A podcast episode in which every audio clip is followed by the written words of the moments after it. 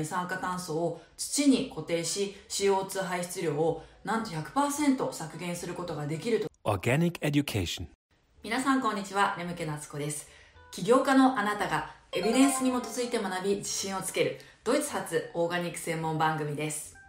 本日のテーマは地球温暖化です。オーガニック専門番組で地球温暖化の話？とね疑問に思われたかもしれないんですがそうなんです。この地球温暖化とオーガニックの関係っていうのはですね世界的にかなり注目されているんですが実はまだ日本ではあまり知られていなくてだからこそオーガニックをビジネスに取り入れていきたい。あなたにはいち早く知ってほしいテーマなんです。ぜひこの動画を見る前にまずですね地球温暖化とオーガニックどんな関係があるのかあなたの考えをコメント欄で教えてくださいね。昨今豪雨猛暑寒波といった異常気象が頻発し自然災害による深刻な被害が世界中で相次いでいますよね。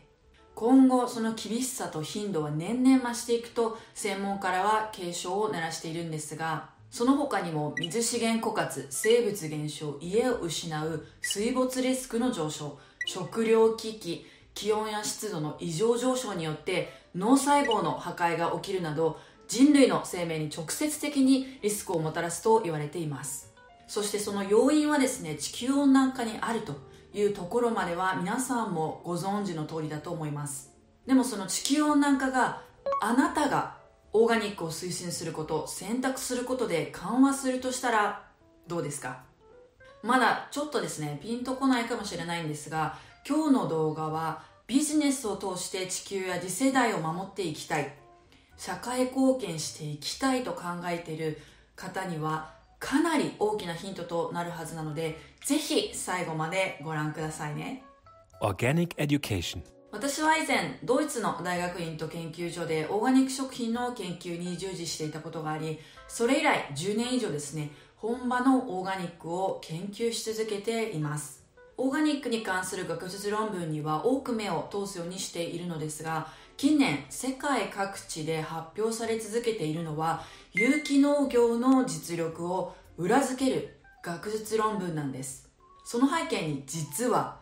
地球温暖化も大きく関わっていてまず地球温暖化を助長する最大原因の一つが現代の食と脳の在り方にあることが研究により明らかになってきたこと。さらに2011年には国連食糧農業機関が地球温暖化の緩和と適用に貢献する食システムはオーガニックであると言及したことがあります。ということで今回の動画ではそれらの論文に基づいて地球温暖化をはじめとする気候変動問題を解決するオーガニックの秘密を簡単に解説したいと思います。本日はこちらの3つの内容を学んでいただきます。1観光農業が気候変動を加速させている。2有機農業は地球温暖化の緩和に貢献。3地球温暖化時代にこそ有機農業は強い。気候変動分野で最大の権威と言われる国連機関気候変動に関する政府間パネルの報告書によりますと食料生産に伴って排出される温室効果ガスの量は排出量全体のなんと29%にもなると言われています。オーガニックセクターの国連 IFOM はその多くが集約的な観光農業によるものだと指摘しています。観光農業の主な問題は2つあります。まず1つ目は森林などの植物や土壌に貯蔵されていた炭素を大気へ放出させてしまうことです。コロンビア大学地球研究所によると農地開発のための森林伐採や化学物質の過剰使用など環境に配慮しない生産手段を取る観光農業によって炭素の最大70%が大気中へ放出されたと考えられています。観光農業のもう一つの問題点は生産過程で温室効果ガスを大量に発生させてしまうことです。世界で有機農業のパイオニア研究所と呼ばれるアメリカ有機農業研究所ロデル研究所が行った約40年間に及ぶ研究では有機農業と観光農業を比較した場合観光農業の方がエネルギー使用量が45%高く炭素排出量が40%多くなるという結果が出ています。Organic Education. はいお待たせしましたここからは地球温暖化とオーガニックの関係についてお話ししていきますね。オーガニックが地球温暖化緩和に貢献する理由の一つは大気中にある炭素をより多く土壌に固定することができることにあります。スイス有機農業研究所が行った有機農業と観光農業を比較した研究で有機農業が営まれている農地ではより多くの炭素が土中に貯蔵されることが分かりました。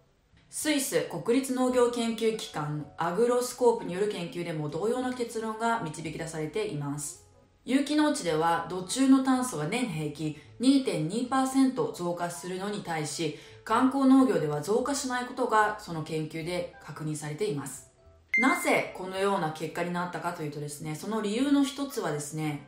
有機農業では化学肥料の代わりに緑肥、堆肥、有機質肥料などが活用されることが挙げられます。観光農法で使用される化学肥料と比較するとこのような天然の肥料のおかげで土壌に炭素がより多く蓄積されるということが分かっています。また有機農業の一種で Regenerative Organic Agriculture っていう農法があるのですがご存知でしょうか？日本語では環境再生型有機農業と呼ばれ土壌の健康を高めるために様々な工夫がなされているのがその特徴なんですがアメリカロデール研究所は2020年9月に発表した報告書の中で全世界の全ての農地と牧草地がこの環境再生型有機農業に転換されることがあれば人間活動によって引き起こされた二酸化炭素を土に固定し CO2 排出量をなんと100%削減することができると結論付けて気候変動の解決がこの農法で可能だと説いています。Organic Education. はいここまで地球温暖化を緩和するための有機農業のお話をしてきましたが最後にこの地球温暖化時代に有機農業を推進するもう一つのメリットをご紹介して終わりにしますねそのメリットというのは収量の確保です。有機農業は土壌の健康状態を高めることが可能です。それゆえに近年世界各地を襲う水害干ばつ冷害高温障害などの異常気象状況下でも比較的安定した収量を確保することができるという報告があります。例えば日本では1993年異常気象による例外のため戦後最悪と呼ばれる米の大凶作となりました。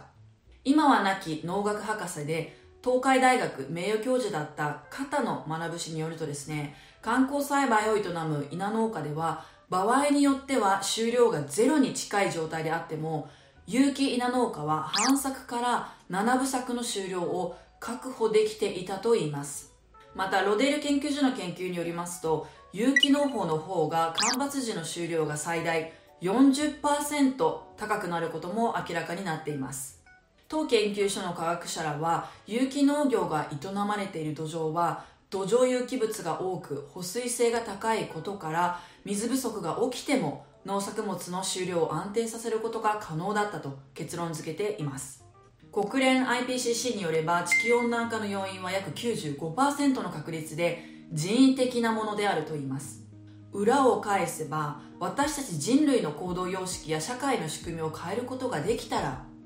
今後の温暖化の進行を食い止めることも可能だということです。そして有機農業の推進こそがその手段になるということを今日はエビデンス付きでお伝えしました。有機農業は炭素蓄積や自然災害に耐える力といった土や生命にもともと備わっている能力を高めます。オーガニックを広めることで地球や次世代を守ることができると私は確信しています。今日も最後まで動画を見ていただきありがとうございました。ぜひこちらからチャンネル登録をどうぞよろしくお願いします。またいいねを押してくれたら次回動画作成のモチベーションになります。またもっともっとオーガニックのことを深く学びたいというあなたのために私が運営するドイツ IOB オーガニックスクールでは無料メール講座を配信しています。詳細をこちらの概要欄にそのリンクをですね貼り付けておきましたのでぜひチェックしてみてください。では次の動画でお会いしましょう。レムキナツコでした。チュース。